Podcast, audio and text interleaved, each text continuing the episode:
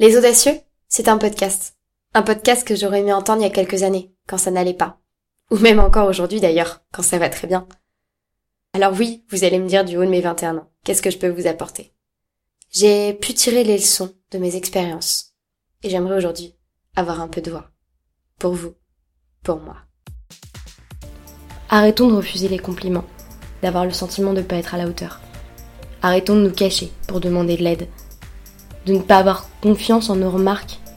Arrêtons de sans cesse nous comparer aux autres. Moi, c'est Marine, aujourd'hui étudiante en préparation mentale. J'aimerais vous parler de mon histoire. Il y a 5 ans, j'étais à l'hôpital pour anorexie. J'ai mis des années à me reconstruire, et le sport a été un outil.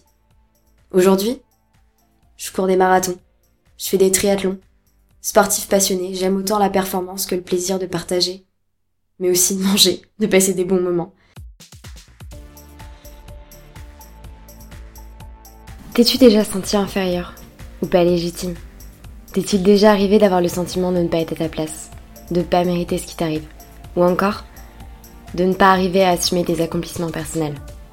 Et oui, oui, oui, je vous vois sourire. Vous l'aurez compris, aujourd'hui nous allons parler du syndrome de l'imposteur. On a tous déjà vécu ça un jour, que ce soit dans le travail, le sport ou même la vie personnelle.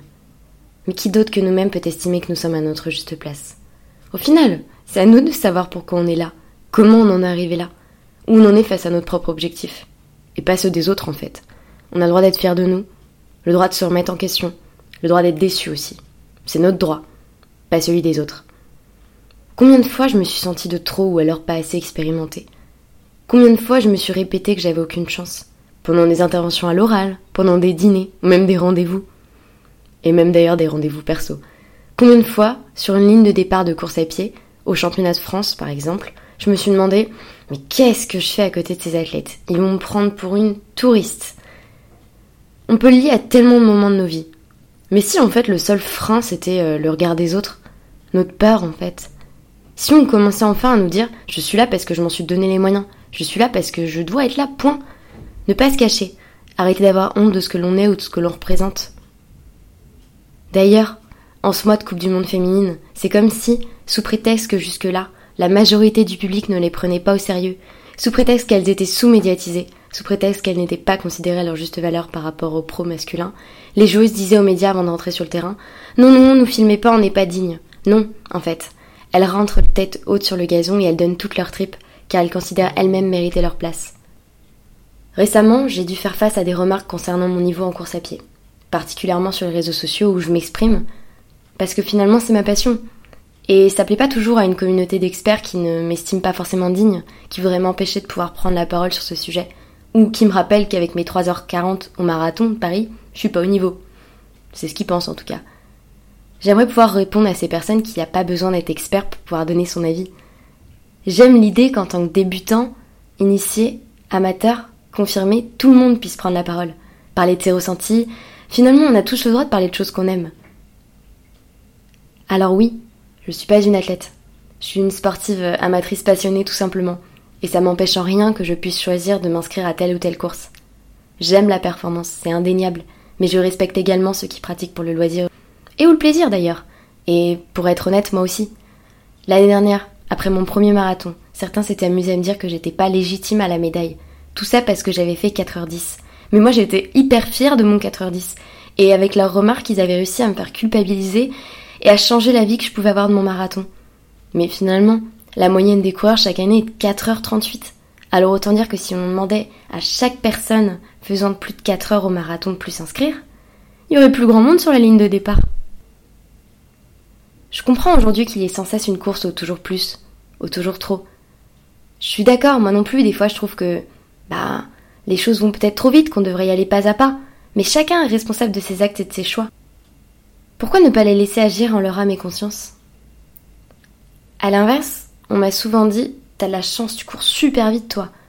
Et moi j'ai toujours répondu Mais n'importe quoi, je suis hyper nulle à côté de telle personne. Mais en fait, mon niveau, est-ce qu'il a constamment besoin d'être comparé à celui d'un ou d'une autre? Vraiment? On a tous notre marge de progression, et j'espère que j'en ai encore. Ou pas d'ailleurs. Tu as le droit d'être déçu d'avoir couru ton marathon en 2h50. Et tu as également le droit d'être le plus heureux du monde de l'avoir bouclé en 5h50. Chacun est libre de placer la performance et le plaisir là où il le souhaite. On est libre de trouver la place qu'on a dans notre sport, mais aussi dans sa vie professionnelle comme personnelle. On n'est pas les meilleurs. Et alors, vous savez pourquoi vous faites les choses? Pour vous? Jeune entrepreneur, je bouillonne d'idées. J'aimerais finalement lancer des centaines de projets. J'ai des centaines d'envies qui se bousculent, mais chaque fois je me retrouve face à l'idée que j'ai pas les épaules pour les voir éclore. N'avez-vous jamais connu ça?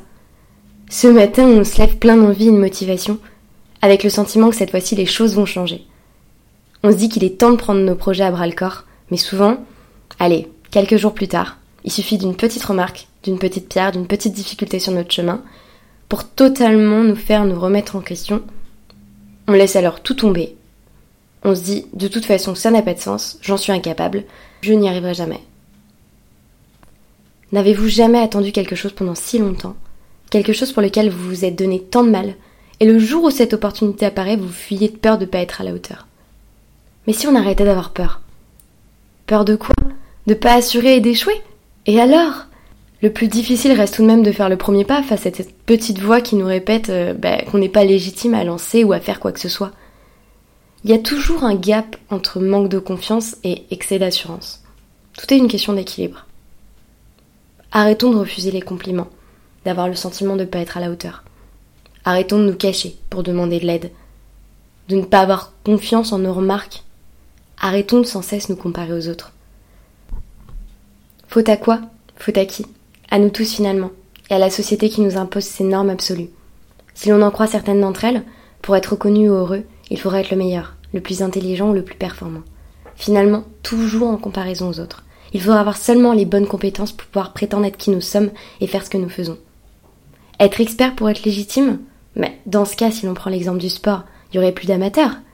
Que seraient les courses, les clubs, les ailes de sport s'il n'y a plus de pratiquants loisirs? Et même d'ailleurs, toutes ces start-up, si tous les entrepreneurs s'étaient dit j'ai pas les épaules, et d'ailleurs même les entreprises, si on enlevait tous les stagiaires ou les gens à qui on donne leur chance pour leur donner l'expérience. On commence tous quelque part, mais avec des clés différentes, on a toujours à apprendre. Et surtout, on sera toujours le boulet d'un autre. L'important c'est d'avancer, pas d'être parfait. Alors, vous les avez cette fois les épaules? J'espère en tout cas que ce podcast vous aura plu. Et peut-être qu'il vous aura apporté quelque chose, ou donné euh, un petit boost de confiance pour pouvoir justement vous accrocher à vos projets et à vos envies, et aller au-delà du regard des autres.